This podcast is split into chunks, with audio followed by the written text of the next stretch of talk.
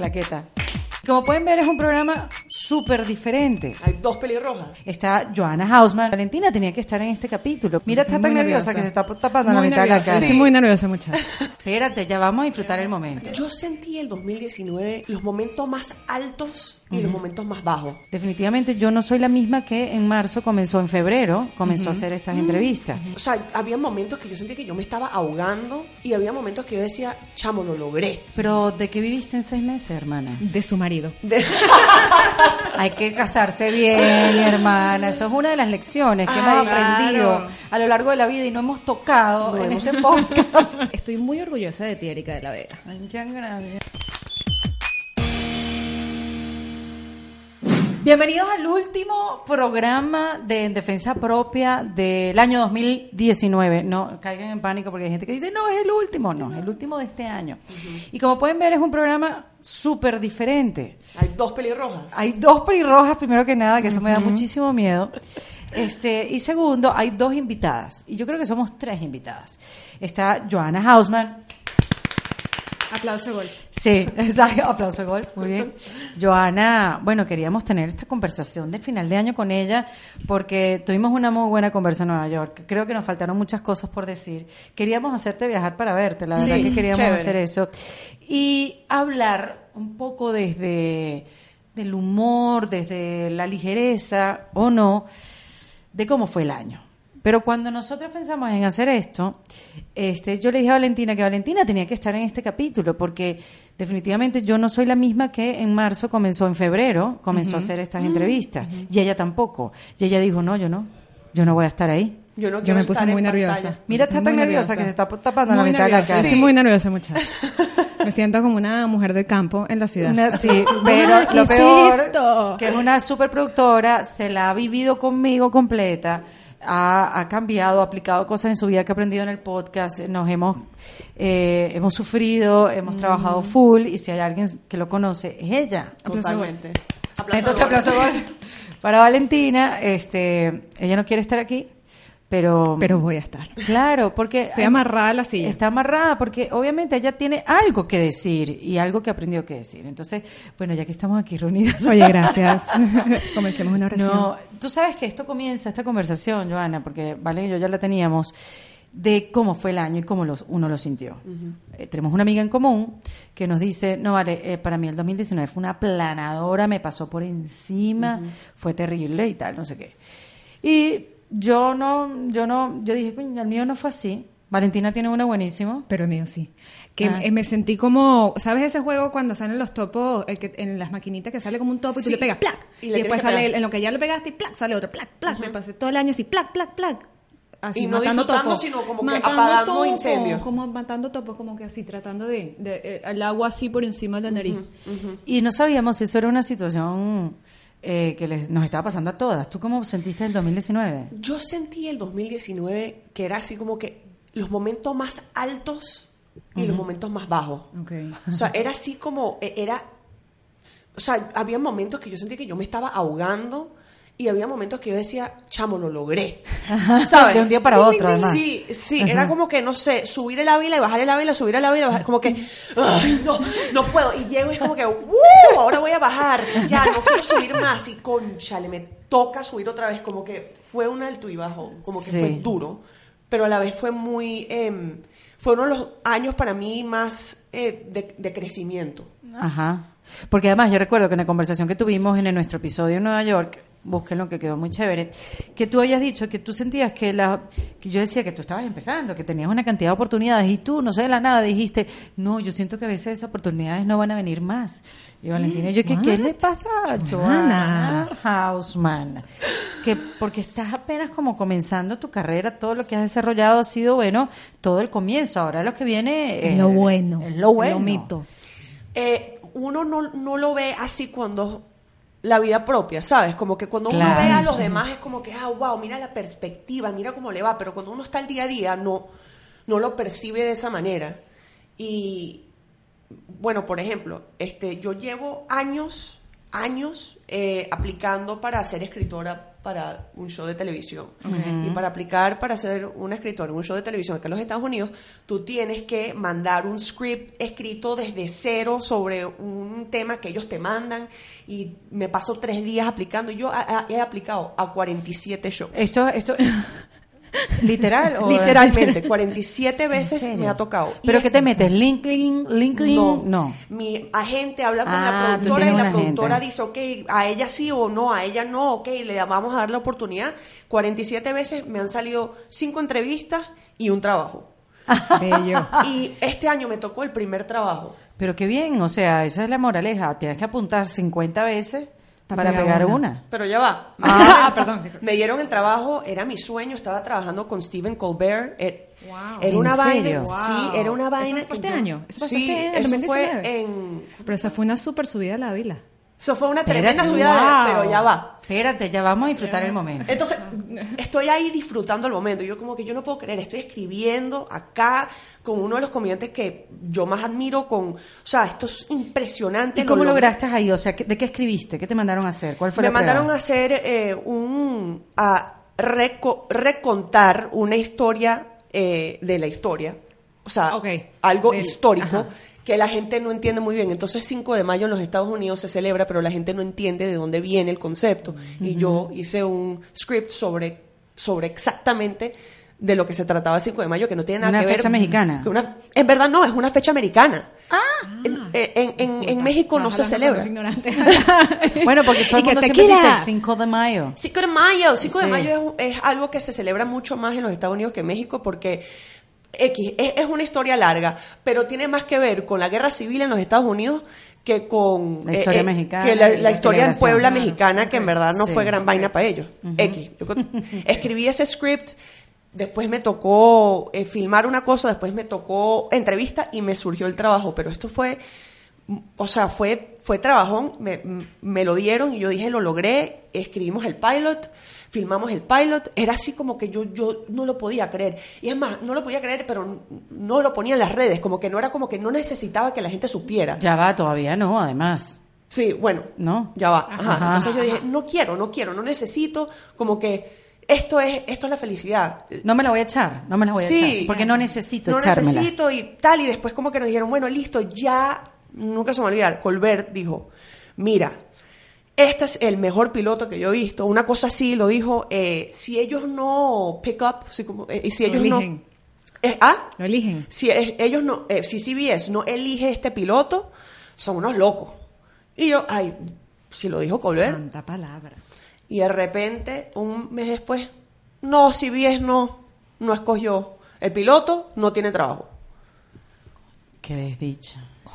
Entonces, yo empecé ese, o sea, era Pero así tú como- no sabes que la industria funciona así ya, Johanna. Claro que sí, sí, a mí me rechazan 99.9% del tiempo, pero esta vez yo pensé que yo lo había logrado. Claro, ya. ¿Sabes? Ya, que esta iba a ser la definitiva. No sé eso Sí. que te digo, pero, pero yo- en verdad fue, eh, fue equivocado decir que, que, que no surgió nada. O sea, que eso que Correcto. fue- Ah, claro. Porque sí surgió y, y pasó. Claro. Y ese mes y medio fue increíble. Y bueno, se acabó. Pero, pero no significa que fue para nada. Claro. Ni que claro, fue- ni que fue un fracaso. Sí, que fue un fracaso. Exacto. O no sabes qué te va a llegar ahora a partir de eso. Bueno, el cuento de María Gabriela Farías, que entrevistamos en, en Los Ángeles, ella empezó a hacer una serie, la primera que le salió se llama Deadly Class. Class. Muchísimas De gracias. Claro. De nada. Y le dijeron que le iba a cambiar la vida, así, así. Esta va a ser la primera temporada de muchas. Deadly Class va a ser lo que te cambió la vida. Te cambió la vida y ella Estaba se lista. montó en esa ola Sí. de que viene mi cambio. La verdad que fue una serie que le fue chévere, no para los estándares del canal por donde salió, no consiguieron otra casa para, para producir una serie de Sony. Y se murió Deadly Class y ella murió con ellos. Murió también porque Ya, el éxito le había llegado finalmente. Después Ya. de tantos años en Los Ángeles, le había llegado y así como llegó, se fue. Se, le- se fue, se, Se fue, se Por fue. eso, pero mira dónde está ahora. Claro, entonces después ella dice que después de un proceso y tal, dice, Deadly Class me sigue dando cosas, porque ya llega un casting ahora y ella y la- los directores de casting le dicen, Deadly Class, ay, me encantó esa serie, qué lástima que no siguió, pero se quedó como como en un icono, es conocida por eso, aunque haya durado una sola temporada. Y que además ella, el- que ella decía que durante todo ese tiempo, como claro, era una, una serie que iba a pegar para siempre y estaba lista, como que quizás no apreció las cosas con las que venía el grabar una serie fija. Que ella después de que se canceló, ella volvió a grabar como unos, una... Ella un- tuvo que grabar unos audios, unos ¿sabes ese audios. audio? Se tiene un nombre, Sí, el audio eh, que se graba encima de la toma. Sí, sí, sí. ACR. A- A- A- R, A- AVR, AVR. algo, Exactamente. ajá, algo así, Sí, sí. algo así. Pero llegó, llegó a grabar eso y ve que tiene un estacionamiento. ADR, un perdón. Ajá, ADR, ADR. ADD. ADR también. Pero ve que tiene un puesto de, de estacionamiento asignado para ella. Y dijo, wow. Qué cool. Y comenzó a apreciar que tenía un puesto para ella cuando durante toda la serie tenía un montón de cosas que, claro, como veníamos así. Que ella se lo había bueno, ganado, Claro, pues. ya, ya, esto lo voy a tener por 10 años, voy a tener mi puesto de estacionamiento, mi camerino, mi... Porque yo creo que esos golpes son los que te dan perspectiva. Joana, de cuando ¿no? lo de cuando lo logras, aunque sea por una semana, disfruta esa semana. Claro, o mira, sabes que disfruta el proceso mientras dure. Yo lo entendí con cuando yo trabajaba en Telemundo, que trabajé un, po- un poquito en este programa, un poquito en este programa, un poquito en este programa, que ya era como con mi nombre, y yo sabía que no iba a durar mucho. Porque la, la dinámica aquí es como más rápida. Lo único que existe en la televisión que haya durado más de 20 años fue Don Francisco, después El Gordo y la Flaca, y creo que quedan uno más y ya. Ya no duran tantas cosas. No. Pero yo siempre tenía como que el lema para que no me llegara la frustración es disfrútalo mientras dure, Sí. disfrútalo mientras dure, porque son cosas que tú no tienes el control. No. Y no depende de ti, no quiere decir que no eres buena, no quiere decir que no sirves para eso, pero bueno, hay que repetírselo. Y, y eso, cuando pasa, es que creces y dices, Uño, menos mal me pasaron estas cosas que no son tan buenas porque si no, no lo hubiera visto. Totalmente. Y me da una risa porque antes cuando me rechazaban era una vaina así como que, "Ah, bueno, soy... y ahora es así como que, ok, Sí, te ok, pone que más voy a fría. cocinar para cenar. O sea, ya, next. O sea, yo Sí. salgo después de audicionar y se cierra la puerta y se acabó. Eso, eso no existió. Eh, no, no vuelvo a pensar en eso. Y, y, y dejar ir las cosas eh, es, te ayuda a ver hacia adelante, porque si no te quedas con la nostalgia. Y honestamente yo odio el sentimiento de la nostalgia. Sí, es un yunque. Oh, es una vaina horrible. Sí, te, te deja pegado. te- la nostalgia, vivir en el pasado, no te deja avanzar hacia el No. futuro. Eso lo hemos hablado también Sí. full aquí en, en el podcast, que está bien, mira lo que fui, lo que era, chévere, pero tú tienes que ir hacia adelante. Porque mira lo, la reinvención cuando viene de emigrar. La gente, nos quedamos pegados todos en la nostalgia y eso ahí, y no te deja avanzar ni ver el futuro ni honrar la decisión que tomaste, porque bueno, tomar la decisión de irte a tu país no es nada eh, ligera y simple. No. ¿No? Ok, entonces ya que estás fuera, ¿qué vas a hacer para honrar esa decisión? Y no, no, no pensar, ay, conchale, pero es que eh, en- hace cinco años Sí. eh, las cosas eran buenas. Y cuando nosotros caemos en esa, ojo, que no tienes que ser venezolano, puede ser cualquier otra nacionalidad cuando te toca vivir en otro sitio, este, que siempre lo comparas con algo de Venezuela que eso es Ay, allá sí, yo cuando Ay, estaba no, allá, sí. y eso allá se hacía así. Ay, ya, está acá. Uno ya tiene, está. uno tiene que cambiar eso Basta. definitivamente. Bueno, tú viviste en Venezuela hasta tu adolescencia, ¿no? 18. Lo- ah, bueno, no, está bien. O sea, puedes caer en esa situación antipática de... Sí, y... Y, equivocada además, porque eso uno tiene que entender. Ya fue, ya pasó. Ya pasó. Las Y cosas se hacen distintas y ya está, acostúmbrate. Me da risa porque mi mamá, por ejemplo, ella no le gusta ver álbumes viejos. Ah, sí. Ella no le gusta. Ella pone sus álbumes ahí, los mete en el closet y nunca salen. Y yo digo, mami, ¿y los álbumes? Ay, no, chica, a mí no me gusta ver esa vaina. Y yo, ¿por qué? Porque es que ¿para qué? Para verme a mí más joven, para verte a ti cuando eres niñita, para, o sea, sí, voy a extrañar esas vainas, entonces no, no quiero sentir, no, me- no quiero extrañar algo que no vo- voy a volver a tener. No me ¿Para quiero qué? conectar con ese sentimiento. No quiero, no le gusta y la entiendo, la entiendo demasiado. A mí me cuesta ver videos y fotos y vainas de, por ejemplo, cuando trabajaba en Flama, que eso se acabó porque Univision Sí, no le dieron más presupuesto. le dieron más presupuesto eso. y- que era una super idea. super idea y le echamos mucho Avanzada, pichón y demás. avanzamos. Yo pensaba, yo pensaba que eso era a sure thing. Yo decía, esto, Total. esta vaina va a estar acá para siempre, quizás me voy un año, regreso. Nos los quitaron todos, estuve sin trabajo, no sabía dónde carajo em- volver a empezar.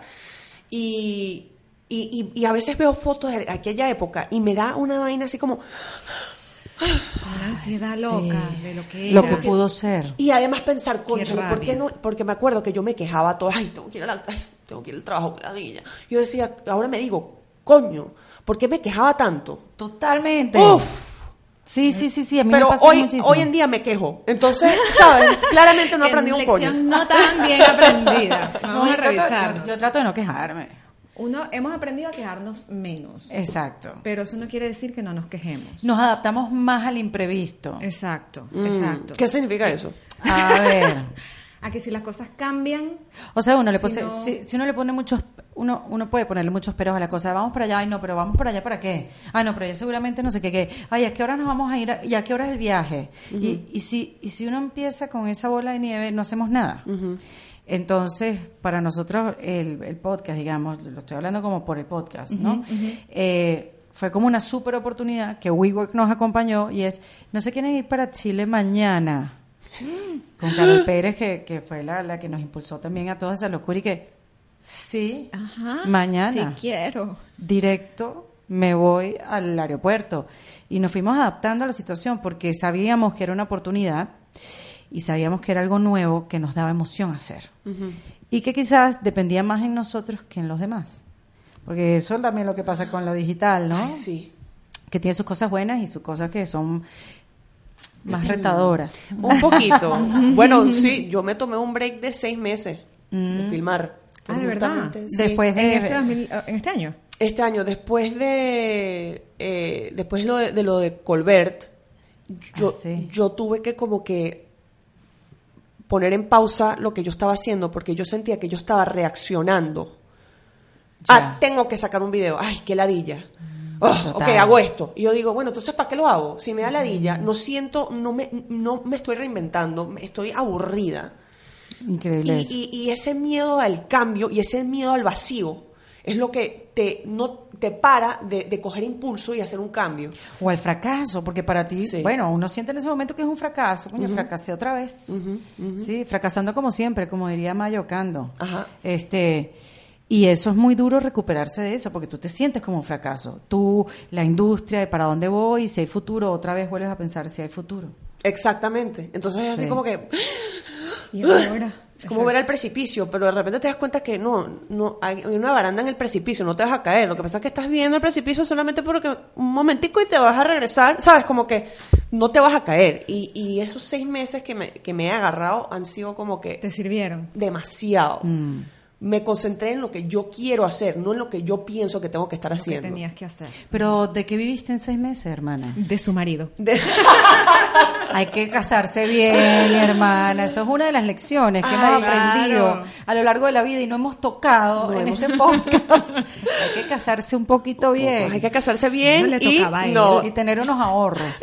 ahorros ayudan mucho y gané plata haciendo cosas que no bueno, eh, soy profesora de posgrado, por ejemplo. ¿De qué posgrado? Sí, de CUNY Graduate School of Journalism y doy clases de sátira y de media criticism. Ay, qué bien. Por ejemplo, me ha, me encanta, siento que es una parte del cerebro que y además es como que eh, eh, no, es, no es una yo que entonces existe para que un millón de personas me vean, es como que es una yo que existe en una clase de 15 personas y me está nutriendo. Y, e- y ese, ese momento de pausa y concentrar y, es- y escribir y, y escribir cosas que, que pues no tienen mi nombre, por ejemplo, me da una cierta tranquilidad y paz que yo tengo eh, skills que yo, yo puedo trabajar como que en, en un, en un micromundo. No, tiene, no todo tiene que ser grande, impacto y un millón de views. No. Porque le vas dando forma al éxito. Le vas dando otra forma al éxito. Exacto. Eh, O sea, perdón que te interrumpa, pero a mí No. me pasaba también eso. Yo pensaba también que la cosa era con programas de televisión, con Grande, grande, todo grande, todo estreno. grande. Y la verdad es que, o sea, que si no lo tengo no soy exitosa.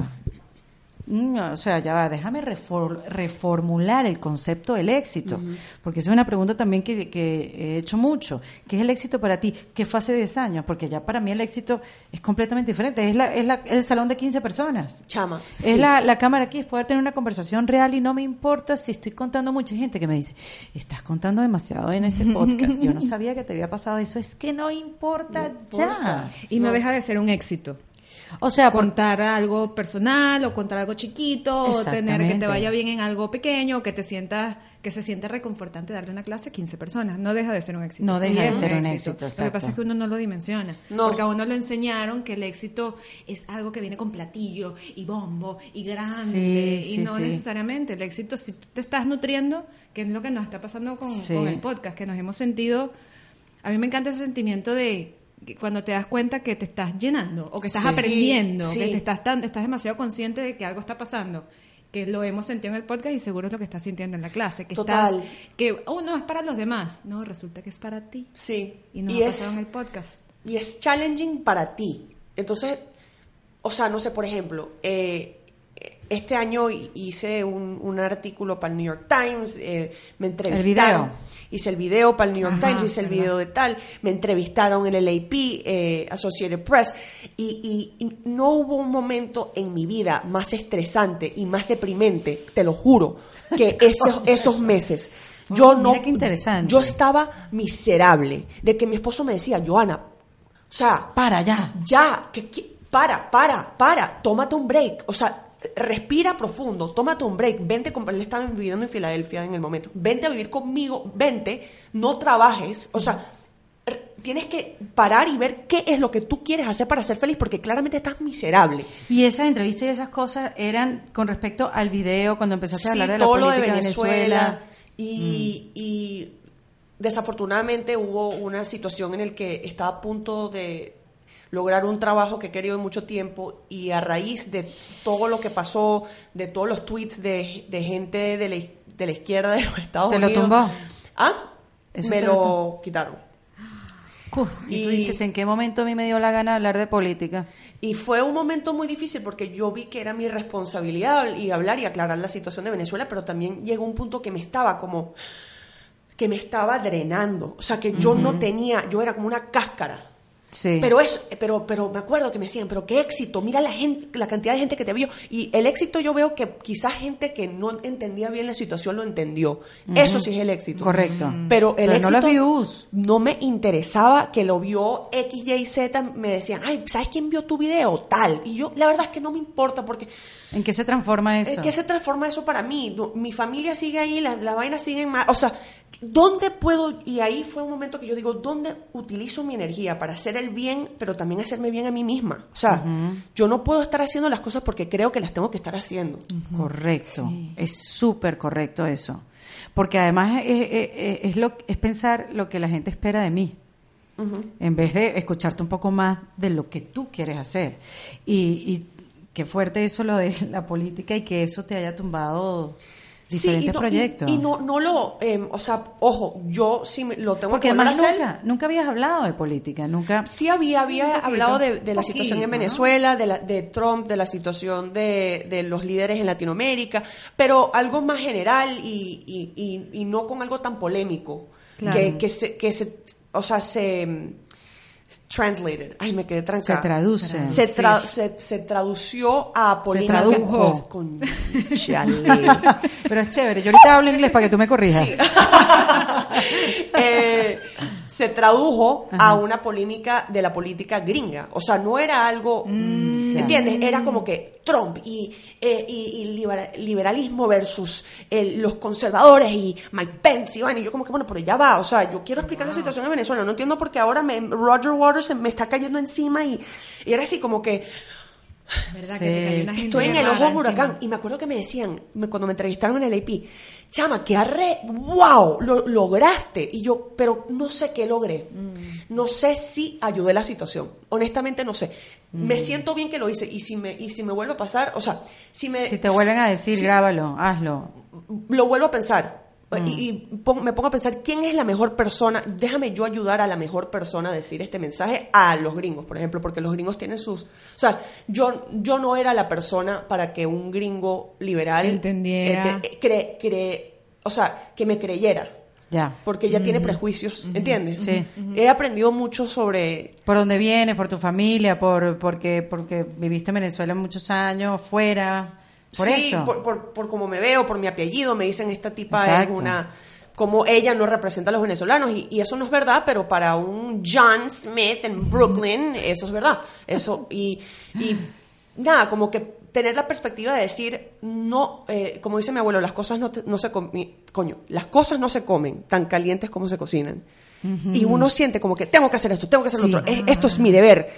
¿Cuál es tu deber y cómo lo puedes hacer de una manera inteligente y que te nutra? Sí. Eh, y no sé, y estar preparado también para los coñazos. Qué bueno eso, lo de los coñazos. Ahorita lo voy a, voy a decirte una analogía que yo llevo ya pensando hace rato. Que eso que decías, que tú escribiste algo sin tener tu nombre, de estar como profesora en un aula de clases, de estar anónima, anónima, pero nutriéndote a la misma vez. Yo creo que mm, es como Game of Thrones. ¿Tuviste Game of Thrones? Mm, No. Ay, Joana, mira, la Ya va, mi primera. allí. Ay, yo sé. ¿Tú sabes por qué? Porque no, no, es que, no es que no forme parte de nuestro grupo. no, no somos- no- no es que somos fanáticas de Game of Thrones, pero es que es tan buena la Es que es analogía. buena, yo sé. Ok, Yo bueno, di la analogía. Igual yo, mi esposo lo, lo vio religiosamente. Yo básicamente lo vi. y- Sí. Sí. Es tan bueno lo que te voy a contar. Ahí hay un personaje que se llama Aria. Claro, yo conozco a Aria. Aria, Sí, sí, sí. que es la, una, los que no han visto, bueno, pero es una mujer importante, el personaje importante. Bueno, Aria, tú sabes que esa familia North la desmembraron Sí. completamente y Aria, que era la más chiquita de la familia, viajó por el mundo y llegó a una isla donde había un maestro, este, donde para, para, para seguir ahí en la isla ella tenía que olvidar quién era, para transformarse en esta, en esta persona más elevada. No me acuerdo ahorita el, el por qué, ¿no? Pero entonces tenía que olvidar quién era, de dónde vino, qué es lo que hacía y tal. Entonces empieza un entrenamiento a punta de palo, palo, Literal. palo, literal, Pam, palo, pam, pam, Plin, pum, plum, pum. pla, bla, exactamente como dice Vale. Una piñata. Eh, una piñata y ella con pañuelos, con no sé qué, sin saber, empiezan este entrenamiento que le, le- olvídate que le cayeron a palo, Ujú, Literalmente. literalmente. Y llegó un momento hasta que se quedó ciega, la pusieron a pedir plata en la calle, o sea, las cosas más miserables la pusieron a hacer, de, y cuan- estando ciega la volvieron a atacar para ver si estaba entrenada y tal, vino el maestro, la agarró en medio de la calle, le dio un poco de palo, bla, bla, bla, y le preguntó, ¿cuál es tu nombre? La tipa, The Girl Has No Name. Y le voy a preguntar, ¿cuál es tu nombre? The Girl Has No Name. Y la tipa, en ese momento de la historia, olvidó quién era. Finalmente lo logró, porque ella también era su meta. Coño, y me parece que la reinvención es eso. Es olvidar quién eras. Ujú. A punta de palo. Wow, qué buena. no, tenías razón. Ahora sí voy a ver la serie. No, pero búscala en YouTube, porque se pone Sí, The lo voy a Girl ver. Has No Name. No la voy a poner. Y te sale por lo menos la escena de la, la última caída a palos que le dieron. Me da risa porque mi esposo, desde que nos casamos, o sea, porque yo le prometí que iba a ver Game of Thrones en el día que nos casamos, en, en nuestros vows. Y la rompiste como debe ser. Sí, la rompí como debe ser, pero ahora, gracias, va a decir, tocó que Erika de la Vega te diga que viera. Claro, claro. No, mi amor, pero tú tienes que decirle, esto va un poco más allá, es por la reinvención. Exacto, es por Cumplir área. las promesas que hice hace muchos años Eh, este año. ajá. Exacto. Mm, Exactamente. Pero es eso, es eso, eh, ojo, no tan radical, pero es olvidar un poco de quién eras. Sí, entonces cuando tú vuelves a salir, estás como, no sé, estás lista para algo nuevo y algo, o sea, siento que cuando uno se aferra demasiado a las cosas del pasado y a las experiencias del pasado y tal, no logras 100% meterte en la nueva etapa. Correcto. Y yo creo que a veces hace falta un momento de, de paz, un momento de espacio, un momento de no, no tenerle miedo al, al, al lo que no estabas haciendo, al let go. Y cuando y si regresas a eso, te da una perspectiva completamente nueva, sin, sin resentimiento, sin estrés. O sea, si yo hubiese justo después de toda esa polémica que era muy heavy, ya volver a empezar a hacer videos, No puedes crear nada. no, no me va. Y ahora volví a, filmar videos y estoy energetizada. Son distintos. No le tengo miedo al cambio. Los videos van a ser completamente distintos de como eran en el pasado. Qué, qué chévere. Sí. ¿Sabes? Sí, sí, Creativamente vuelves a un mejor lugar. Sí, y sin y, y- y- o sea, los, los Joanna Rants, por ejemplo, van a ser completamente distintos. Si tú me hubieses dicho hace seis meses, mira, Rants los va a filmar distinto, van a ser, va a ser totalmente, o sea, paradigma- paradigmáticamente otra vaina, yo hubiese dicho, no, no, ¿cómo me Pero como no lo hice por seis meses, ahora digo, chamo, sí, vamos a echarle bola. Pero vamos a qué comentar". increíble la perspectiva, como en un año te puedes, puedes cambiar tanto. Sí. Bueno, y tanto tiempo haciendo, no tanto tiempo haciendo lo mismo, sino eh, que fue Maya Ocando que dijo, nos dijo que la comodidad es enemigo de la creatividad. Sí. Si llevas mucho tiempo, quizás ya haciendo lo mismo, estás en un lugar súper cómodo que jamás te hubieses imaginado. Alguien te dice cambiar los brands, imagínate que no, no estás en el mismo lugar creativo. Pero desde hace unos meses. Sí, bueno, Sí. no, los brands llevan años. Años. Sí, ya mucho yo tiempo. estaba como que no, me gustan. O sea, Claro. no. Y si no te gusta lo, algo que le echas tanto pichón, entonces ¿para ¿para qué? ¿Para ¿Para qué qué lo lo te haces? aburres? O sea, y, y- y te expones y tal, y, y entonces... eh, eh, Porque crees que eso es lo que le gusta a la gente y quizás lo que le gusta a la gente es seguir viéndote crecer, porque bueno, empezaste en una chama en, lo- en el medio. Sí. Y coño, la gente crece. Sí. Fíjate tú. y evoluciona. Y sí, y tienes otra manera de pensar y tienes... Maduras. Y maduras. Maduras. No, pero no maduren ustedes todavía. Yo todavía no vale- siento que soy adulta. Tú eres adulta, vale. ¿Cuántos soy años una tienes tú? adulta, yo tengo 33 años. Soy una mujer adulta, soy una mujer Valentina es adulta hace soy una tiempo. mujer que, ya sabes, hace una loncherita para comer, Wow. todas esas cosas, ¿no? Una Eso es adulto, pana. Pero no me siento adulta, no siento, No, no, me siento que he madurado 100%. Pero Pero, bueno. pero me da miedo porque creo que debí haber madurado ya.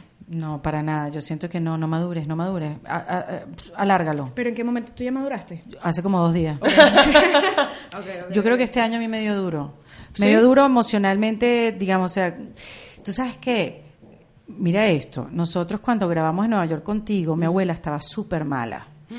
Mi abuela Elena. verdad, es verdad. Yo estaba, mira, yo, yo estaba como somati- somatizando todo, por eso es que la conversación contigo fue, yo me acuerdo que yo me reí en ese episodio, pero era como diabólico. Necesitaba como sacar de mí. Tenía una infección de garganta que no se me había quitado. me- Sí, sí, sí, aunque todo estaba mal. feliz, estaba mal, mi abuela estaba enferma, yo sentía que me tenía que ir y yo estaba allá y no sé qué, qué. Mi abuela murió en mayo. Ay. Y esa ausencia para mí fue el cachetón del madurez. Porque es ese vacío, como que no estás, soy huérfana. ¿Sabes? Huérfana, eh, Sí, a sí, mi sí, papá y a mi mamá. algo. Pero no, no está la que me cuida. No. La que me cuida, la que me da la palabra, no sé qué. Entonces te conviertes tú un poco Sí. en esa persona vacío. que te das la palabra tú. Porque además que tú la buscas en todas partes. Coño, y no la encuentras, ni siquiera en mi mamá, porque la relación con mi mamá es diferente. Claro. ¡Boom! A mi mamá le da un derrame en la cabeza No. en septiembre, y esto no lo había Fue un contado lindo nunca. año para no te, Erika. no Sí. te creo. Donde me movieron la base. Y a todas estas, haciendo el podcast, podcast. donde nos estamos nutriendo para reinventarnos, y yo me estaba, yo no es que me estaba reinventando, yo estaba, bueno, mira, tú te querías reinventar, mira esto. Entonces me sentí doblemente huérfana, mi mamá está bien, gracias a Ay, Dios, ha sido un proceso milagroso, pero me sentí en un momento dado sola, porque ahí te voy a decir, sí, mi esposo, mi hijo y tal, pero tu mamá, tu abuela, esas energías Sí. son eh, irreemplazables y para mí fue, "Eh, me voy a morir, entonces emocionalmente me llegó la madurez. Porque me convertí en mamá, abuela mía, o sea, mi abuela es mi mamá Sí. y en mamá de mi hijo. Y dije, no hay tiempo para pendejadas. Ya yo soy grande, hay decisiones que tomar. Tengo una hermana que es mayor que yo, pero bueno, son, son papeles que Son tienes que tomar. distintas. Sí, y son, y son papeles que tienes que tomar en tu vida. Ya a mí me llegó la madurez este año. Ojo, tuve un hijo hace 11 años. Claro. Sí, pero... Pero no me llegó la madurez con mi hijo. Mm. Yo más bien no, no sabía lo que estaba haciendo. Este, hoy en día más o menos sé la responsabilidad. No sé, a mí me da- no sé, ahora no sé si quiero que madurar. Por eso te digo, yo creo, no. bueno, a mí me, llegó así, de repente hay gente que le viene la madurez por otras situaciones de vida. A mí me llegó porque yo todavía era un poco ñoña en mi vida que yo llamaba y Mm. me quejaba, ñam, ñam, ñam, ñam, y había alguien que me escuchaba y se, y, y se relacionaba con mis sentimientos y le daba fuego a lo que yo sentía y ya. O que te daban respuestas. Exacto. Sí. Y- Y, y te escucha, o sea, esa gente eh, te aman incondicionalmente y están ahí y, y, no sé, yo, yo tengo un estrés de como que... el- No, no mis cuando eso. mis papás no estén. No pienso en eso. eso todo el tiempo. Bueno, neurótica, sí. entonces yo siempre me estreso. Pero yo, yo Sí, no a las piensa en 11 de la noche, como que cuando como estoy tratando de dormir temprano, eso es lo que empiezo a pensar, como que cuando no tenga esa gente que me quiera más que cualquier otra persona, cuando es- ellos no estén y yo tengo que ser ese papel, Horrible. Bueno, horrible. no. Entonces, ¿sabes cuál es la respuesta? Que yo la he tenido esta de este año. Tienes que tener las herramientas necesarias para afrontar Ese ese momento. momento. Que yo estaba un poco ida de herramientas. De eso, de herramientas que respirar. Respirar, inhalar, eh, exhalar, meditar, visualizar, creer que algo más. O sea, yo estaba. No, yo abrí la caja y no había nada. Digo, coño, ¿cómo Y yo un Nada. Nada, ni una liguita. Concha. Entonces, a, a mí qué me pasó este año, no sé si es maduro, no sé, no sé, no sé qué es, pero desde que yo cumplí los 30 años, la tercera década, yo comencé a entender, esto va a sonar muy intenso al principio, denme un momento. Ok, adelante. Estamos contigo. Ajá, que yo comencé a entender que la gente que yo tengo cerca se va a morir. Esperen un momento. Que Ah, todo el mundo de verdad se va a morir. Yo no, ¿sabes? Como que, ah, no, eventualmente la Sí, vida yo es entiendo. corta, pero estoy demasiado consciente que tú te vas a morir, Erika. No mañana, nada. Y eso, de la vale, ¿cómo oscuridad que es, espera, espera, espera, espera, espera, espera, desde la intensidad que eso es, Sí. he comenzado a apreciar más a mi mamá, a mi papá, como momenticos como que me despido de mi esposo, es como que velo, todo bien, todo chévere, disfrutar este momento Estar presente. bien, estar presente de verdad, Sí. desde la intensidad que implica pensar que te vas a morir. Pero está bien de donde venga. Pero claro, yo me- uno uno crece y uno es chamo y uno no visual, no entiende que, que estás ahorita aquí presente pensando y viviendo lo que está pasando. Sí, ¿no? Y por eso cuando llegan cosas como eh, lo de tu abuelita, lo de tu mamá, si no lo habías entendido antes, Y lo tienes que entender de un solo que, golpe. guau, guau, y cuando ya está, cuando está como, como quizás lo no, bueno, va a seguir. Como que está, como que bueno, Un poco ya está- fatalista no, súper fatalista, súper fatalista, súper intenso. Pero he aprendido a, a disfrutar más entonces estar con las personas en este momento. Pero eso está bien. Eso lo dijo Chompi, la ex esposa de Nacho. Porque ya es ex esposa. Sí. Felizmente, porque se ven todos muy bien. Una decisión. Sí. Está feliz. Pero ella nos dijo eso, que ella ella ha aprendido a estar presente. Si está con los niñitos y está con los niñitos y está presente. Si está haciendo la Que comida. es súper complicado. Yo no, yo no lo he logrado. Sí, es imposible. Yo no lo he logrado, sí. pana. No, No es lo he logrado. obvio. Pero sí es difícil. Es como que, ay, estoy aquí, la estoy pasando, ay, pero mañana sale mi vuelo a las 6 de la mañana, qué Ajá, vaina, entonces me ajá, tengo que despertar a las 3. O sea, eh, siempre es constantemente bien. Yo me leí un libro que se llama Stumbling Upon Happiness. ¿Tú puedes decirlo un poco más lento? Eh, yo me leí un libro que se llama Stumbling Upon Happiness. Que en español es... Eh, tropezándote Con- con la alegría o la felicidad. Ok. Y eh, eh, so- eh, lo escribió un psicólogo de Harvard y él básicamente, la- una de las conclusiones es que los seres humanos, la razón por la cual somos seres humanos es porque nosotros tratamos a nuestro, a nuestro ser del futuro, o sea, Joana de en tres años, mejor que la Joana de ahorita. O sea, tú siempre te estás cuidando. Ay, no, no debería, me debería comer una ensalada ahorita porque porque entonces a los 70 años, entonces, o sea, ay, no, no debería hacer Ah, esto ahorita porque entonces mañana voy a estar en ratonada. Ay, no, no debería. Y, y eso es la razón por la cual los seres humanos eh, han construido tanto, han Porque están todo el tiempo anticipando. anticipando, ay, que bueno, en el, el invierno va a Sí. venir y nos va Ay, a joder. ¿Sabes? Como que tenemos que agarrar pieles. Sí, sí, sí, los pies. Ajá, exactamente. Entonces, él dice como que esto, este estrés de tu, de tu ser del futuro a veces no ayuda en, en entender lo que te hace feliz en el momento. Ajá. Siempre te estás tra- tratando de hacer feliz en el futuro. Y Claro. eso, cuando yo me lo leí, yo como que, miércoles, y de él dijo, eso es lo cerebro. que el cerebro, Sí. el cerebro humano está wired, está este, programado a, a funcionar de esa manera. Sí, sí, sí, es verdad. Yo a, veces, yo a veces decía ya no, porque ya es una realidad que no se va a poder. Pero cuando haciendo ejercicio, como que debería ser abdominales. No, yo el año que viene. el año que viene me pongo a hacer full abdominales. El cuerpo- el entonces- cuerpo de verano, Pero ya la piel viene. no da, ya la piel no da, hermana. Ya eso con cuchillo. Pero uno siempre está como que, no, el año que viene, tienes, tienes tiempo, o sea, pero el año que viene le echo más pichón, no, eso, me pongo en eso en seis meses y, y pasa el tiempo y, no, hermanita. y no, y ya pasó no y todo lo que sí, ya hay cosas que no hiciste que ya, ojo, está bien, nunca es tarde para empezar, Sí, está bien, pero hay cosas que, mi amor, si no las empiezas a hacer, Pero es difícil, eso, vivir en el presente es difícil. es súper difícil. Es difícil. Yo también estoy Es súper de acuerdo contigo. Yo he, he logrado un poquito, lo he logrado de a poco, desde que me borré las redes, eh, me borré la aplica- las aplicaciones Esta las se redes borró sociales. el Instagram. Todo. Y O está sea, feliz. La cuenta sigue ahí, sigue ahí en el universo. en Pero tú nube. no la- Pero yo la agarré mi celular, borré todo, borré Instagram, borré Twitter, Pinterest, todo. Entonces, no, como estaba siempre tan pegada al celular, viviendo en la vida de los demás o en lo que no tengo, lo que no, hoy no estuve en la playa como ella y estoy aquí en esta oficina, comencé a vivir un poquito más en donde estoy sentada en este momento. Está me muy bien. ayudó a vivir, más allá de toda la ansiedad que eliminó y todo lo que ayudó, me ayudó a estar, porque no tengo más nada que hacer, no te puedo ver el teléfono. Como antes la cara, estábamos, antes tengo que mirarte. presentes, claro. Exacto. Tú antes estabas en una sala de espera y estabas en la sala de espera. Esperando. Esperando. Es así. Pero no eres la única mujer que ha hecho eso. No. Tu hermana, eh, Carolina, también borró el Instagram. Un día me dijo, ay, Erika, no te he visto. Mira, ¿Tú también?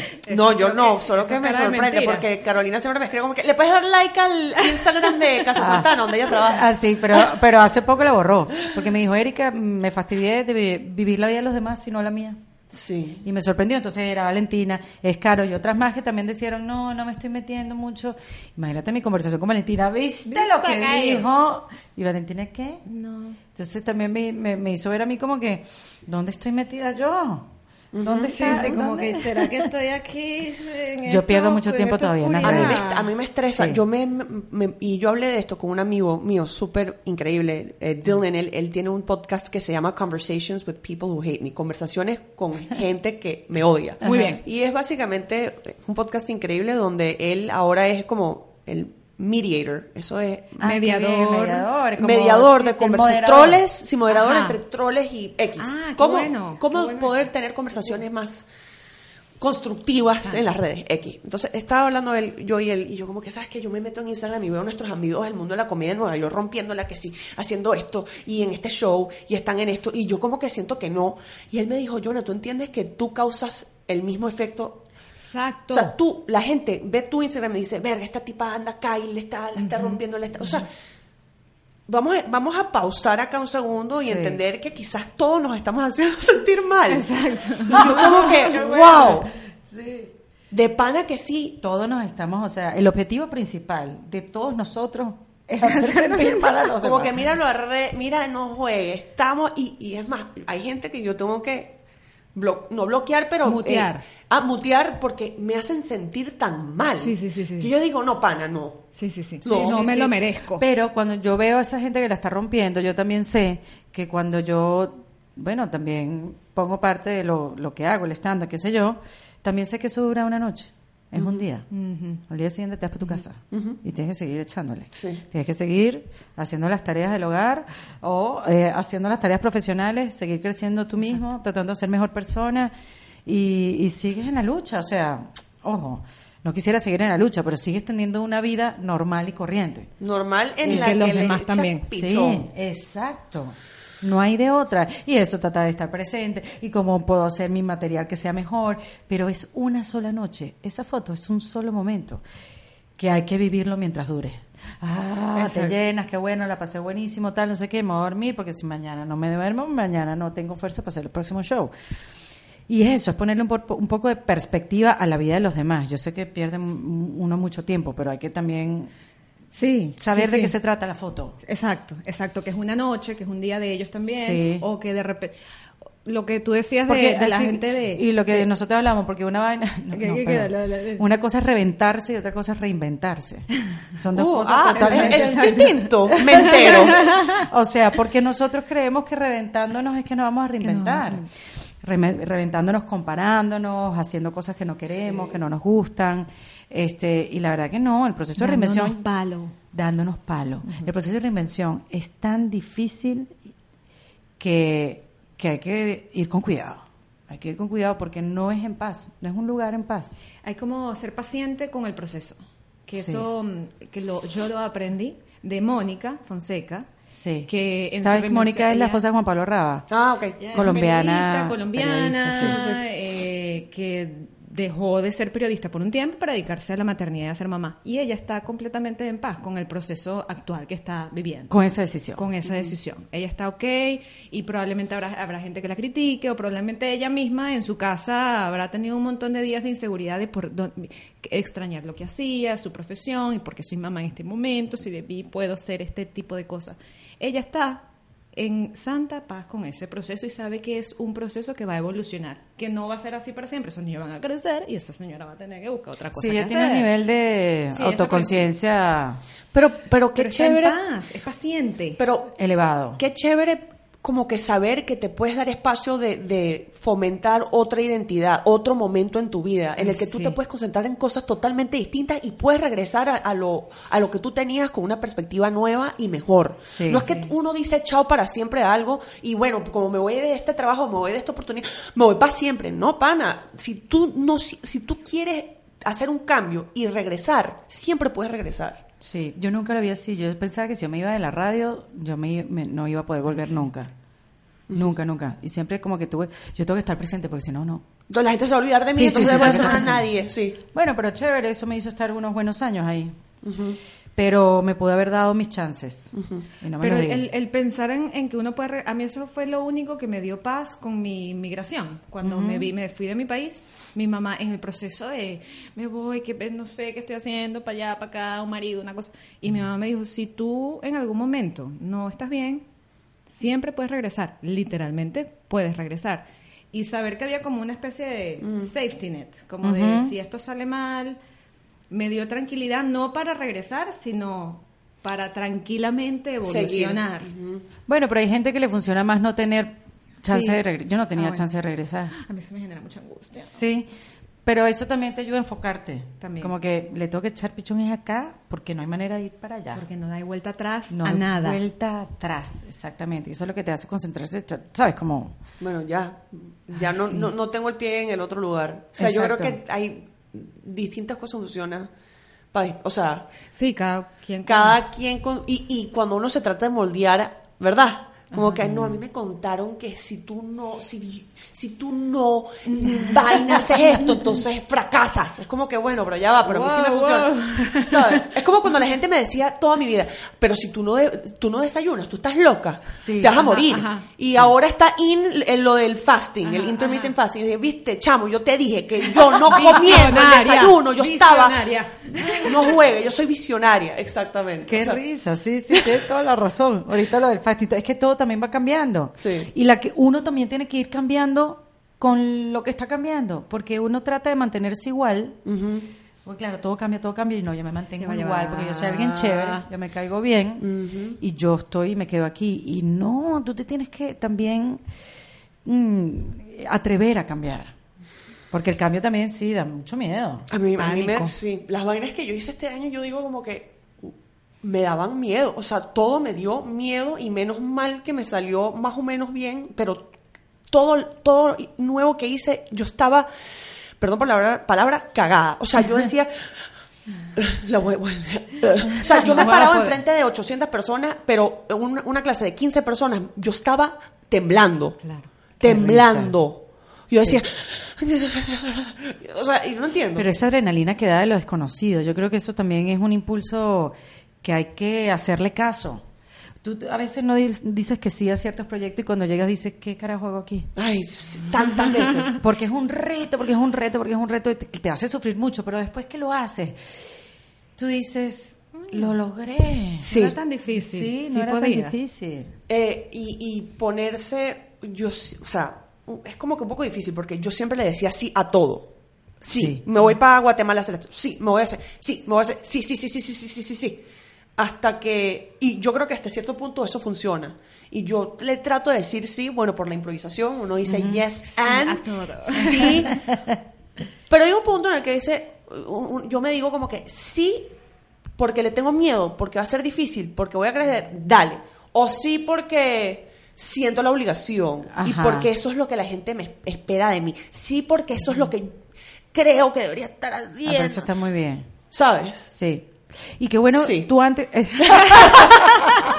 muy bien. I love it, eso me encantó. Sí. A mí me daba miedo, era, yo digo que sí, porque me daba miedo decir que no. A mí también. Sí, yo, no, si creo que digo eso que nos no, pasa no, mucho a las mujeres. Si digo que no, no, si digo que no, entonces no. Bueno, yo, de mí, no me yo, a veces, yo a veces decía sí y después embarcaba. A ver, entonces, sí. Sí. Sí. Yo también sí, sí así, voy, ¿viste? pero después que no Ajá. voy a llegar, Sí, claro, no, no con el trabajo. ¿no? Pero has sufrido de eso. Pero yo trataba de cambiarlo. No, ya has cambiado muchísimo. Yo, muchísimo. Quiero Ahora ser dices mejor que sí, persona. haces muchas Y cosas. voy. Y vas. Y vas, Y vas y con buena presente. actitud. Y voy con buena no se actitud. queja, de repente va. Hay Gracias, cosas como que de repente voy, voy a, voy a ir a hacer esto. Y yo, y que no, Erika. Y dice, no, sí voy a ir, voy sí a voy a ir. ir. Wow, que te vaya bien. Y le va bien. Y le va y le va bien. Porque el problema soy yo, no la gente. Ajá, exacto. No te digo yo si eso no es madurez. Eso está madurando bastante. bien. Pues todo lo que he aprendido en el podcast, porque en verdad que yo, yo sabía que iba a aprender cosas, pero no tantas, o sea, No. Ha sido, es que ha sido tanto, tanto, tanto el aprendizaje que no me alcanza todavía. No he tenido la pausa como para... Tú y yo no hemos tenido la pausa. Pero La Valentina tiene otro trabajo para que sepan. Ella produce los videos de los... Por eso de es que traté de maquillarme antes de empezar esto. de los panas de ustedes, o sea, Maluma, Ricky Martin, todo. ella es la señora productora de todos esos videos y asistente de cámara también, ¿qué hace? No, de, de dirección. de dirección, es la, perdón, es La lo ID, digo mal. o sea, la que Ajá, marca exacto. la pauta de Exacto, toda la filmación. exacto. Cuando ustedes no ven a Valentina, cuando ustedes no están viendo el podcast, Valentina está haciendo un video. trabajando. Y está viajando a cualquier país haciendo... Y está Es- mamada. está muy cansada. Y ni siquiera nosotros habíamos tenido, hemos tenido, y nos lo decimos, como que, ¿sabes? No, tenemos, no hemos tenido tiempo de hablar de lo que vivimos en Los Ángeles o de las entrevistas que hicimos en Nueva York. No hemos tenido tiempo como que de bajar la información. El topo, le estoy, le estoy pegando al topo. Exactamente. Estás pegando topo. Y lo importante que es el tiempo de tomarse el tiempo para revisar y para planificar. Ay, sí. ¿Sabes qué? ¿Sabes que Sí. ahorita en todo esta, este tema self-care, ¿no? Ajá. Que uno se tiene que cuidar a uno mismo. Y, y, y yo, yo tenía días de self-care que en verdad eran equivocados, que yo pensaba que era ponerme una mascarilla y meterme en la bañera. Como que esa vaina no es self-care. Sí. O sea, es, es- a veces es feo, a veces es difícil, a veces es duro en los días de self-care, que es como que días de reflexión, de como que hacer una lista de todo lo que hiciste este mes, qué fue bueno, qué fue malo, cómo quieres cambiar para el próximo mes, tener conversaciones con uno mismo difíciles. O sea, a veces el self-care es feo. Sí. Sí, pero... Y hablar de eso también es feo. Y, y- y yo me acuerdo cuando tú viniste a, a- a hablar en defensa propia, que hablabas de los ataques de pánico. Niño, eso no es una conversación que se da muy en público. Porque hay gente que, bueno, no, no le ha dado, uno cree, ¿no? Que hay gente que no le ha dado. Hablaste de tus ataques de pánico, le metiste tu comedia, porque ese es tu código para hablar y yo me siento identificada también con eso porque a través del humor se dicen muchas verdades. Pero es un tema que ya hablar ataques de pánico en defensa propia es normal. Es así como, ¿a ti no te han dado ataques de pánico? Ah, no, está bien, chica. tú estás- estás- ¿Sabes? Eh, porque aquí hemos normalizado mucho ese tema, porque en la vida se tiene que normalizar ese tipo de temas, porque no nos permitimos hablar de eso. Siempre estamos hablando desde eh, qué bien me fue, desde el éxito, de qué risa y tal, pero no estamos hablando esa conversación que tenemos con la amiga, como que estoy en la mierda Sí. y poderlo hablar en público y que haya gente que se esté relacionando porque le está pasando lo mismo que a ti, eso es súper poderoso y sanador. Y Sí. sanador, tener Sí. conciencia de que hay gente que le pasa igual que a ti. Y ese lema que nació del podcast de, la- de los mismos usuarios, de los mismos, ya no sé cómo decirles, si usuarios, no son televidentes, no son radioescuchas, Gente. es, que Son es la misma panitas, gente, son panitas. gente que no estamos solos. No estamos solos, no estamos solas en lo que sentimos, no estamos solas en Mm. nuestra soledad. Sí. Y eso alivia. Es así como... Es que verbalizar Exacto, el verbalizarlo. proceso en el que estás. Y eso, en ese self-care lo que estás oscuro diciendo. Sí, bueno, pero que estás... yo no sé ustedes, pero yo también crecí en una familia en el que habla, hablábamos sobre las emociones. Era como que me siento mal. ¿Y por qué te sientes? No es así como, bueno, pero ya, deja esa bobonada. O sea, también es como que. Es, ¿Sabes? ¿Verdad? Ya como va, que. ¿en qué familia Ay, pero ¿por qué te vas a quejar? No, que la di- Bueno, coño, si no nos quejamos y si no hablamos de las, de las emociones y las vainas, entonces no los que. No los, o sea, lo tragas todo. hay eh, todo. O sea, yo siento que a mí me pasa presión. con mi esposo, pero creo que es una cosa del hombre, no sé Yo si también. te pasa. Sí, sí, sí. Que uno viene y dice eso, como que, para, tuve este problema hoy, entonces escribí y te dice, bueno, pero vuélvelo a llamar y ya. Solucionado. Sí, sí, sí. Y además como con una actitud. Bueno, pero ya. Sí, pero, pero tú me estás diciendo a mí que salió mal por mí. No, yo estoy tratando de drenar. Sí. Pero ya yo sé que ahí no es el lugar para drenar. Sí, ya no, yo no. lo aprendí. No. Después de muchos, ¿Cuántos años de casado tienes tú? Uno. Uno. Uno y medio. Exacto, uno y medio. Tú uno todavía medio. puedes hablar. Sí, sí, uno y medio. Tú todavía puedes hablar y Todavía- drenar. de- exacto, todavía me ¿Y tú un y escuchan. medio? Eh, uno y Ay, un qué poquito más ¿qué, de... Sí, qué hago yo aquí en este grupo? Cuéntanos, Me siento en este cuéntanos, grupo de. No ¿Cómo se hace? No nos advertiste nada antes de casarnos. No, ustedes se tienen que dar cuenta, ustedes por su propia cuenta. Ya, tú sabes que, Erika, tú me dejaste un comentario en, el di- en una foto que posteé de mi matrimonio y, y me dijiste así como que felicitaciones por tu matrimonio, uno no puede ser feliz para siempre. Una cosa así toda la vida. Y esa vaina me cagué de la risa, de que me, que se me quedó grabado. Yo Sí. dije, qué bueno. Eso lo decía Enrique Lazo, compañero mío de la radio, con una sabiduría. Enrique Lazo nació, ya tenía 100 años y tiene una sabiduría y tal. Y él siempre decía eso, hay que casarse, mijita, bueno, se puede ser feliz toda la vida. Sí, y es verdad, es verdad. Es lindo. Es verdad. Bueno, porque también somos así, de- no estamos casadas y no tenemos pareja, entonces somos tristes y, y, y, mm, y tristes y poca cosa porque no estamos casadas y las demás sí. Después estamos casadas y estamos metidos en, en ese, en esa dinámica y entonces, ay, mira la soltera, qué vida tan chévere que lleva, que no le tiene que... Tú sabes, nunca estamos conformes. O sea, no. llevar- no, Mira, pero si mi matrimonio va mal, es culpa tuya. Tú sabes. Porque tú me casaste a mí. Ah, yo Así casé, que tú yo la eres casé, loca. Tú pudiste en ese momento decir, muchachos, Yo no pude decir nada. O sea, como yo, yo no podía... es- sería, será tu culpa. Pero está bien porque no se casaron en una iglesia ni nada, se casaron en la playa descalzo. Ay, yo los chévere, casé, esa cosa y dije nos unas bien. palabras que ni yo entendí. Eh, la abuela fue la única que me entendió, la abuela Valentina. Eh, el padrino estaba rascado, o el amigo del padrino. El amigo del padrino. qué buen padrino plan. muy digno, el padrino esté Sí, sí, sí. Rascado. un matrimonio perfecto. Ay, o sí, sea, qué bueno. nadie, ahí la gente cuando se quiere separar se va a separar, cada Sí, quien sí, agarra sí. su macundala Y se va. Pues yo tengo, yo tengo muchos sí. amigos y amigas que, que ahora están pasando por separaciones y divorcios porque se casaron porque pensaban que era lo que tenían que hacer. Ah, no, error. Terrible, sí. Error, Y, error. y, y Eso pasa. eh, bueno, ya, hay que, ya pues, acá, ya sea, o sea, ya, ya. Yo así como, bueno, pero ya va. Toca, toca. Sí. Yo puse un post una vez que tenía que ser todo al revés. Tenía que vivir para siempre primero, después tener hijos y después casarse. El orden está mal. El orden está mal. Claro, porque te 50 venden, años. te venden el matrimonio como si fuera el pasaje a la felicidad y a la independencia y no, hermanita.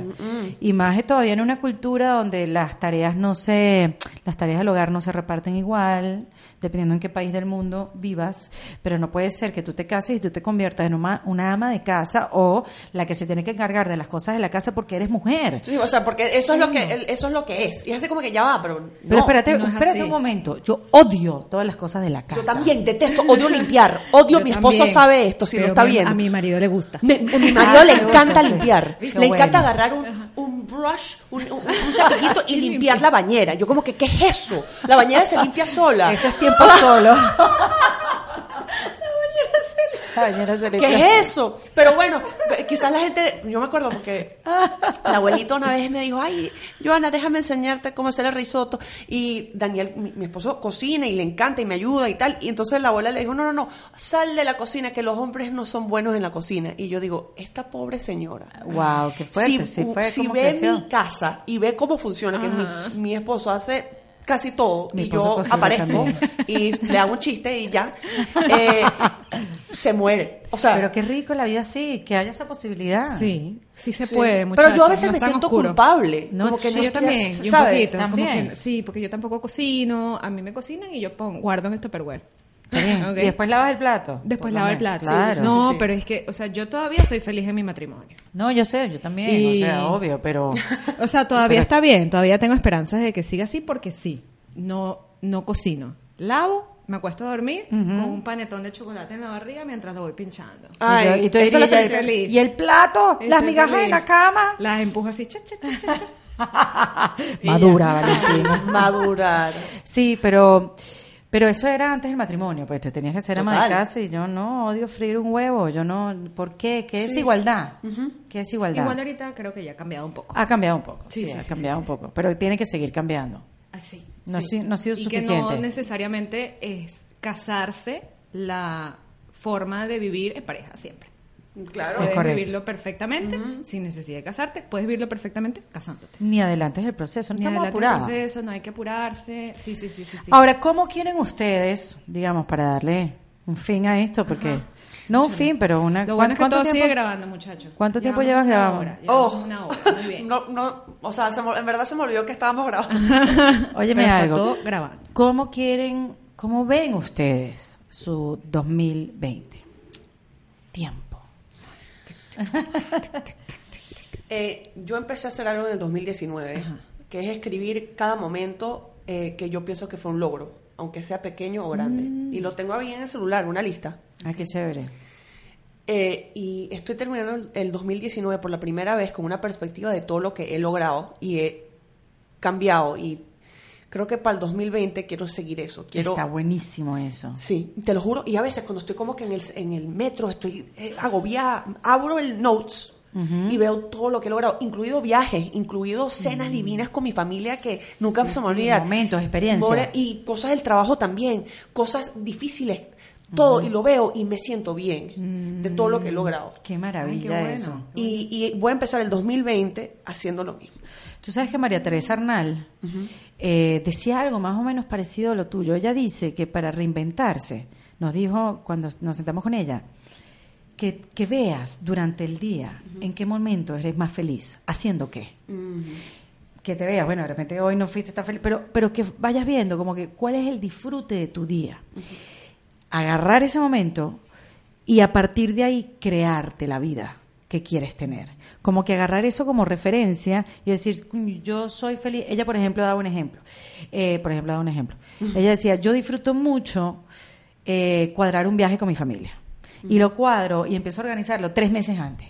Pero lo disfruto tanto. Tú no sabes la ilusión que a mí me da cuadrar el viaje desde este es el avión y tal y todo lo va organizando. Y ya cuando ella se monta en el avión ya está en éxtasis, es una cosa y tal.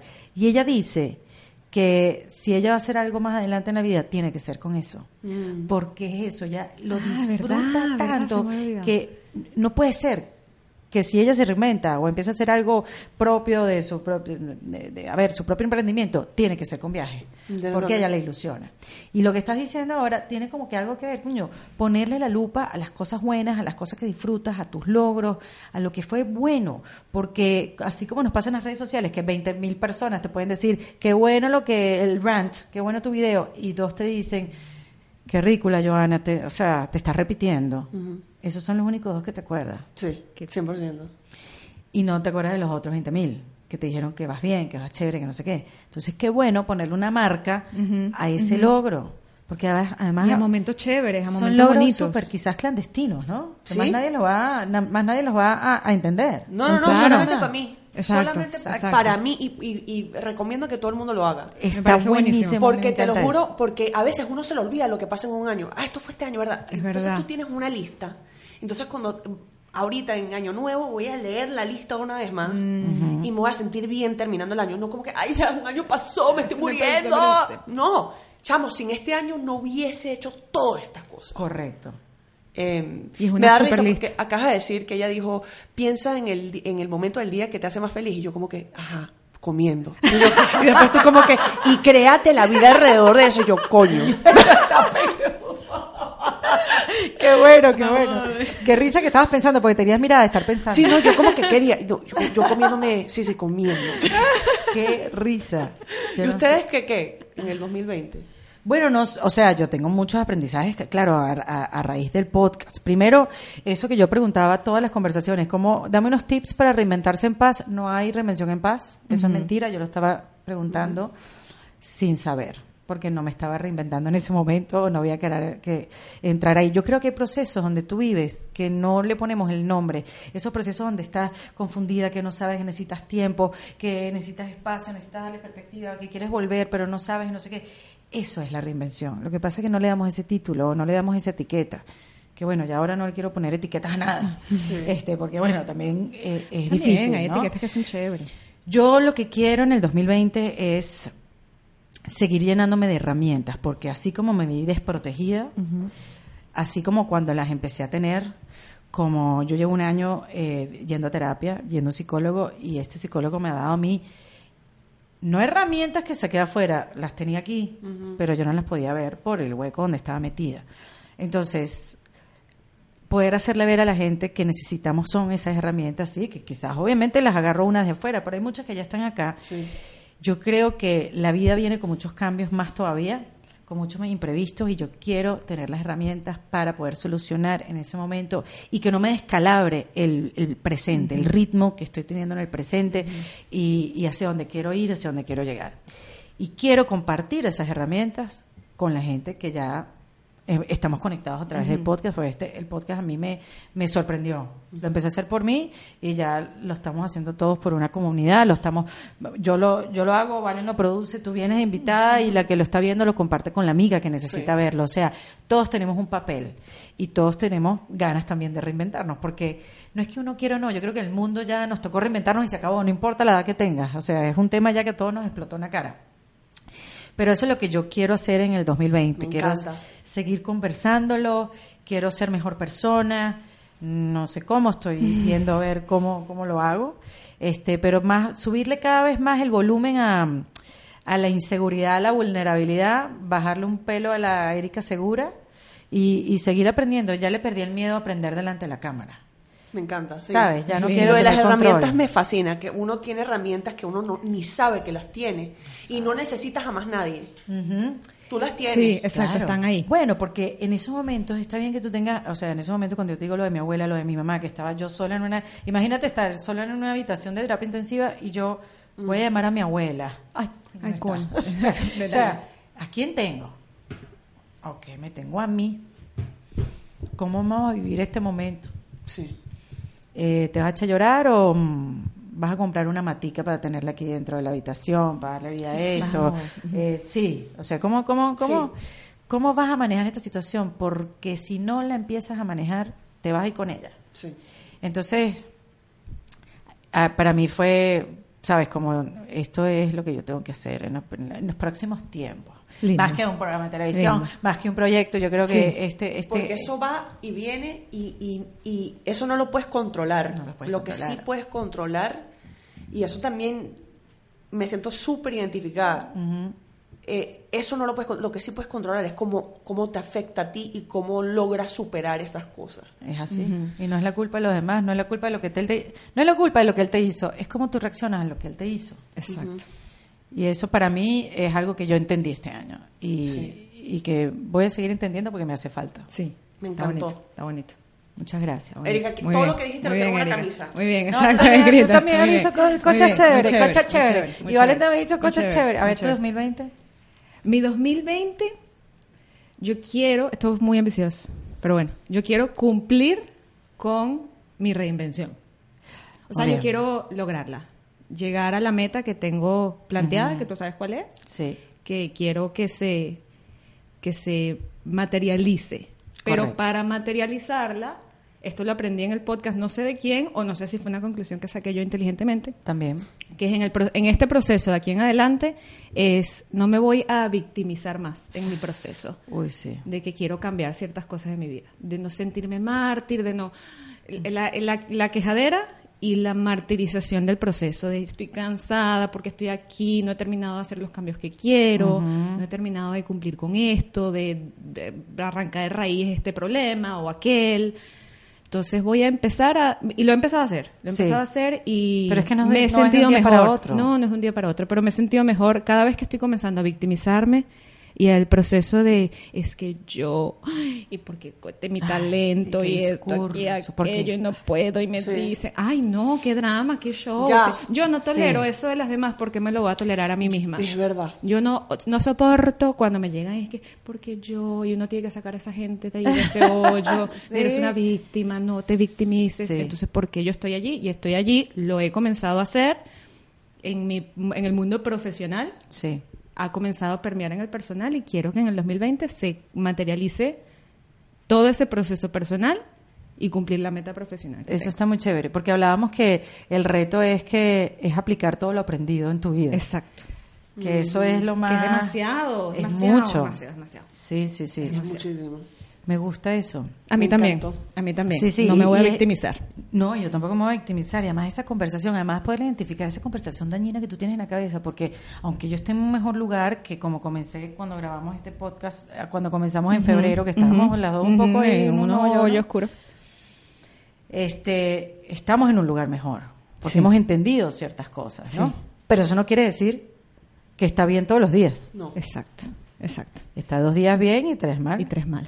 La cosa es identificarlo como que, ¡epa! Epa, un shake ¡Cállate it, la boca! shake it. Sale ahí, No, sale ahí. No, no, ya yo sé cómo combatir esta voz. Esta voz empieza por aquí. Ya yo sé cómo combatirla. Licra, zapato de goma y voy a salir a correr. Ajá. Vete, vete. Ella se calla la boca. Y Y ya. viene una mejor y viene la que, dale, un kilómetro más, dale, qué buena esta Sí. música, uh, uh, esta música es chévere, vaca, vaca. o sea, ahí viene Es una verdad, conversación exacto. positiva conmigo misma, va, va, va. Y la otra, la, la loba mala, como le dicen clínicamente, se quedó allá atrás, no sé, no, no sé, no me acordé. Pero Sí. ya, ya sé cómo, cómo dominarla y espantarla, porque hay que espantarla así, uff, como Sí, un sí, sí, sí, sí, negro sí. de eso, y que- ah, Eva. Pero, pero lo, lo importante también saber es que todo el mundo tiene esa sabota, sabota, Sabotea- Ay, saboteadora. Ah, estoy sabot- la pata saboteur, saboteur. Uf, Saboteadora, no Sabo- es fácil decirlo. Saboteadora. Sí. Es que si, si hago así, sabotadora, sabotadora, me sale. Todo sale. Eh, todo el mundo, todo el mundo la tiene o lo tiene. Sí. Eh, entonces no es como que una vaina rara que uno tiene en la cabeza que Ay, yo, yo tengo este peo mental. Todo el mundo No. tiene ese peo mental. Todo el mundo tiene el ese mundo peo mental. tiene. Todo el mundo tiene esos, yo lo dije en nuestra entrevista, esos monstruos en un sofá Que- que, le están diciendo que tú eres una loser. Ajá. Todo el mundo tiene ¿verdad? esos monstruos. Sí, sí, sí, Entonces, bueno, Que querías quemar el sofá. no eres una... La psicóloga le dijo que ajá, quemara el sofá. sí, que- quema ese que, sofá. bueno, la, la llevas y la quemas. Y a veces no la quemo, a veces no, no, no me doy cuenta que están ahí los monstruos y Sí. no, no quemo el sofá. Exacto. Pero eh, entender que todo el mundo lo tiene también para mí fue como un alivio, Sí. porque era como que no estoy loca. Exacto. No estás loca, no estás Estoy loca sola. un poquito, pero no por eso. Exacto, exacto, pero no o por sea, eso, a por ti te patinó un poquito más que los demás. O sea, un poquito más que un grupo. Pero Ajá. está todo bien. Eh, todo bien. nos caes bien, nos caes bien. Como, eh, como dijo eh, Cristina Pilo, que vino y dijo, trátate como te trataría tu mejor amiga. Como tú tratarías a tu mejor amiga. Es verdad. No te... Sí, porque uno dice, Tú no le dices que te- eres gorda, eres fea, eres como que, bueno, pero ya va, yo no le diría esto a alguien que yo quiero. Exacto, Sí. exacto. Eres eres fea, eres una luz, eres una... o sea, yo, yo me trato horrible. O sea, yo- Horrible, yo, me somos las trato peores. horrible. Sí, yo también. Todos nos damos durísimo con Durísimo. una. Perro. Mi marido me dijo, este año me dijo, si tan solo tú te vieras como yo te veo. Ah. Ah, no, no. Pero es verdad, pero si- y es la gente que te quiere, a todos que nos Sí. quieren, mm, si te si tan solo uno se viera con los ojos de una persona que te quiere. Claro, entonces el ves trabajo el es talento, interno. ves el cariño, ves lo buena que eres, lo talentosa y es verdad, es una sola que uno se ve en un espejo y dice, "Ay, no, yo no puedo." Sí, casi uno no se Ay, tira ni una sonrisita, una en boba, el uno sí es bobo, no, no, no, Uno es no. muy Uno se levanta así. Te ves en el espejo Sí, y como que ugh. cómo amaneciste, está hinchada, ¿para qué te comiste eso ayer? Bueno, Sí, ¿qué- sí, sí. ¿qué vas a hacer hoy? Coño, tengo que llevar carito que le Ay, no, qué Mira, una tormento. sonrisita al espejo, como que, dale, que tú puedes. Sí, Sí. pues, exacto. Sí, sí, sí, sí. Eh, hay, hay un, hay un dicho que creo que lo dijo Diana von Fustenberg, Ajá, la Eh, diseñadora. la diseñadora, que eh, en, en español es, que no me, no sé, me, me hizo sentir bien, bien porque me di cuenta que, que mucha gente hace esto, pero solamente los losers no piensan que son losers. Es verdad, claro, bueno. claro. O sea- por eso es que van por la vida así. Porque ellos no saben, ah, bueno, no, no". pero uno que es como que no, ah, pero es que, pero, eh, sabe, o sea, no está bien pensar que uno es un loser, pero no eres un loser por- porque solamente los losers. no Está piensan- buenísimo. Ah, ah, exacto, te entendí. Te entendí. No lo explicaste muy bien, pero te entendí. Gracias, yo soy profesora. Me encantó, me encantó, me encantó. Bueno, ¿y cuándo vamos a empezar a ver los rants? Los El, año que viene van a venir unos, eh, salen unos proyectos que he estado trabajando con Tuyos. paciencia, míos y también otros en, Ok. en No, no hables de míos. eso. No hables de eso entonces si no quieres, pero... No, no, ya. Bueno, soy una. Puedo hablar porque tú fuiste una voz, eh, fuiste la voz de la, la muñequita. Ah, de Dolly, en Toy Story. Y yo soy Y una tú voz. venías ya haciendo voces, Sí, ¿no? ahora eh, eh, tengo un personaje en un, eh, un show nuevo de Pixar. ¿En y serio? Muy cool. Qué y- bien, y Johanna. ojalá otras cosas que he estado trabajando, que eso sí es verdad que no puedo decir, porque como no, no es un 100%, No, no ya he aprendido digas. que no hablo de lo que no es 100%. No vaya a ser que editen la parte del personaje de la serie. Entré en crisis. No, coño, Joana, no va a pasar eso, No, no, no, porque- no va a pasar. No, ya está dibujado. Ya, No, ya, ya está dibujado y, y se han gastado demasiada plata en dibujar esa vainita, entonces eso cuesta ya eso va a quedar ahí. Sí, sí. Sí, sí, sí. Bueno, lo cierto es que vamos entonces a, a seguirte la pista, hermana. Sí, sí, sí. De- deberíamos vernos en, en seis meses. Eh, por favor, seis meses. eso, exacto. Cada seis meses, Cada cómo seis está Joana. meses. Cada seis meses, ¿cómo está Joana? Sí, me encanta, ¿Cómo- me ¿Y tú encanta. cómo te sentiste después que ya hablaste? No. Bueno, muy bien, está bien, está bien, estuvo bien, no estuvo tan grave. Me sentí un poco, estaba un poco nerviosa viendo los botones rojos que todo esté grabando. Pero todo está grabado. Cada vez, eh, cada vez he visto así, veo, veo, ok, Sí, yo te veo- a yo te veo comenzar. así, de repente Veo, así. Porque si eso no graba, después... Va a ser mi culpa, Ajá, Yo sé que va a ser mi culpa. Pero estás bien. Estoy bien, estoy bien, sobreviví, sobreviví. Lo Espero que mi mamá esté muy orgullosa. Tu mamá va a estar mí, orgullosa. Me maquillé, mami. Esto fue Sí. parte de tu reinvención. Reinvención. Venir a este De micrófono, a este lado de, a este lado de la cámara. Bueno, yo estoy feliz Mira, que hayas dicho que sí. Ya, gracias. ¿Ah? Ah, gracias, está bien. Muy feliz. Me obligó. Sí. No dije que sí, Pero me pues me voy a despedir. Ah, O sea, voy a espérate. despedir. ¿Por qué dijiste que No, antes sí, que- antes de despedirte, porque sé que te vas a despedir. que yo voy a aprovechar, me vas a, me vas a regalar esta licencia, Joana. Ay, este, ajá, ajá. Aquí, ves, yo, lo que practiqué con el champú en la ducha. Y no hay mentira. para los mocos. No, no, no. Yo lo que, lo, voy a, lo que voy a decir es que mucha gente seguramente que escucha este podcast lo siente. Y es que estoy muy orgullosa de ti, Erika de la Vega. Muchas gracias. Porque yo conozco a Erika desde hace muchos años. Sí. Trabajamos juntas desde hace muchos años. En Erika tipo 11. En Erika tipo 11. 2012. Y la Erika que yo conocí no tiene nada que ver con la Erika Wow. de hoy. La Erika de febrero no tiene nada que ver con la Erika de hoy. Aprendi la, la forma en la que te has abierto, en la que has permitido la vulnerabilidad. Sí. Esta es mi Erika favorita.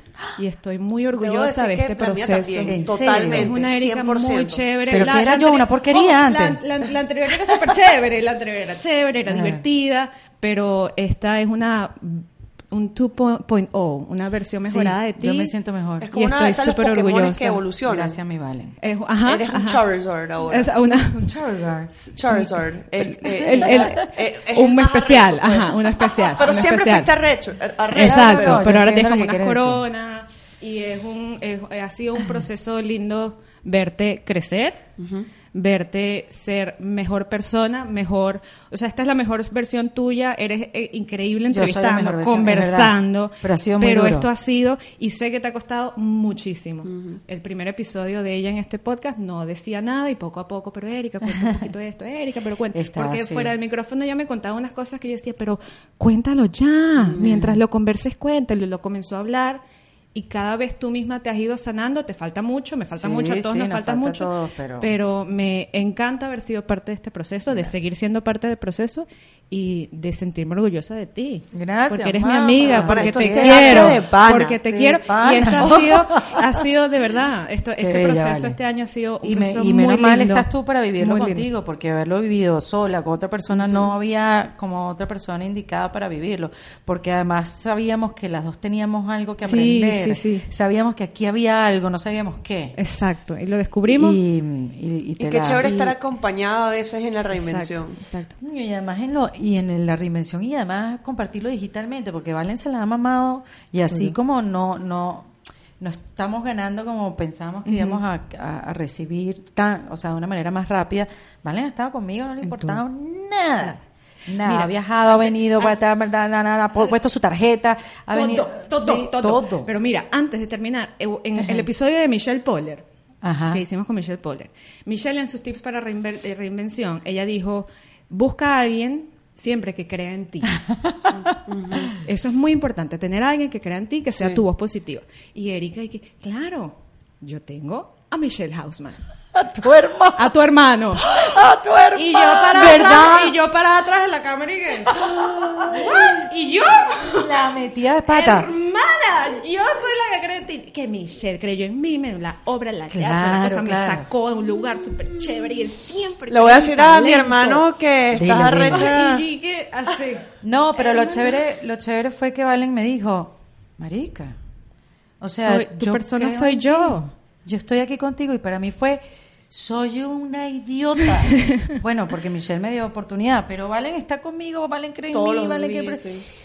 Súper, pero qué chévere que me lo dijo, porque si hubiera quedado con esa, imagínate la fricción que, Ay, o sea, sí. imagínate el hueco que se hubiera creado. que yo creo en ella. Y a partir de ese momento, en todas partes que está, que voy, se lo digo y se lo hago saber, porque también uno se le olvida, ¿no? La gente que ha estado La contigo en las buenas y en las malas y fue una y desde, buena. desde hace mucho tiempo uno, uno no se da cuenta de... O sea, eh, lo da por hecho Ajá, los que Lo están ahí. por hecho, exactamente. versus esto es algo muy especial. Era un error que yo estaba cometiendo que, que cometí en el pasado, ¿sabes? Como que todo, como que no, claro, es que esto es normal que suceda. Y Valen me lo puntualizó y eso es bueno, hay que decir las cosas, hay que hablarlas. Ya le voy a decir a mi hermano Esa- que dile, causó dile. un peo acá. Que tenemos que resolver dos unos escalas, problemitas. Dos escalas distintas. Son La distintas. una, la de Michelle es otra. Son distintas. Porque también es cierto que Michelle no lo sabe, pero él me cambió la vida completamente. Este podcast, eh, dándome esa obra, y dan- la de puras cosas maravillosas, y dándome cuenta en esa obra lo deprimida que yo estaba y poder tomar acción, él no sabe lo que pasó. Él es hombre, yo no se lo voy a contar. Michelle no tiene tiempo, está apurado. Pero él, él también, él también me, me la cambió. Bueno, él te quiere muchísimo. Ya, es que ya Erika es parte de mi Yo familia. Ella habla con mi Erika la hermana, Hausman. con, sí, Erika la Vega Hausman, ya los tres hermanos Sí. Hausman, eres parte de nuestra Yo familia. parte, yo soy parte de ustedes. Ya vamos a hablar con un rabino o algo. Sí, para resolver. Sí, sí, sí, listo. Bueno, lo cierto es que mm, espero que este, este podcast eh, haya sido tan útil para ustedes como lo ha sido para nosotras. Eh, nosotros vamos a seguir en el 2020 eh, con el podcast, con diferentes herramientas, cosas que van a, a surgir de, de aquí. Porque bueno, ustedes también han- nos han dado la respuesta de que sí vamos por buen camino y todas necesitamos y todos necesitamos acompañarnos en este camino de la reinvención. Así que gracias a todos por hacer de En Defensa Propia lo que es hoy y gracias por hacer lo que va a ser mañana también, porque es por todos. Esto estamos librando por todos. Que tengan un feliz, eh, feliz de, feliz, Feliz fin de Navidad. año, feliz Navidad, exactamente. Happy Hanukkah. Happy Hanukkah. Ajá, sí, aquí sí dice Happy Holidays. Happy. Holidays. Este, que la pasen rico, que la pasen en paz y planificando para el año que viene, para que sea mejor y no nos pase como una planadora, ni estemos matando topos, ni estemos preguntándonos qué nos pasó, sino estando un poquito más en paz con nosotros mismos y siempre en defensa propia. Gracias, Joana, por venir a Miami, Gracias. chica, eres lo Sí, máximo. sí. Bueno, tenemos que terminar Gracias, con aplauso de golf. Aplauso de Claro. golf. Esto fue en Defensa Propia, grabado en los espacios de WeWork, producido por Valentina Carmona y editado por Andrés Morantes, con música original de Para Rayos Estudios. Recuerden suscribirse y recomendar el podcast. Yo soy Erika de la Vega y nos escuchamos en un nuevo episodio. ¡Hasta luego!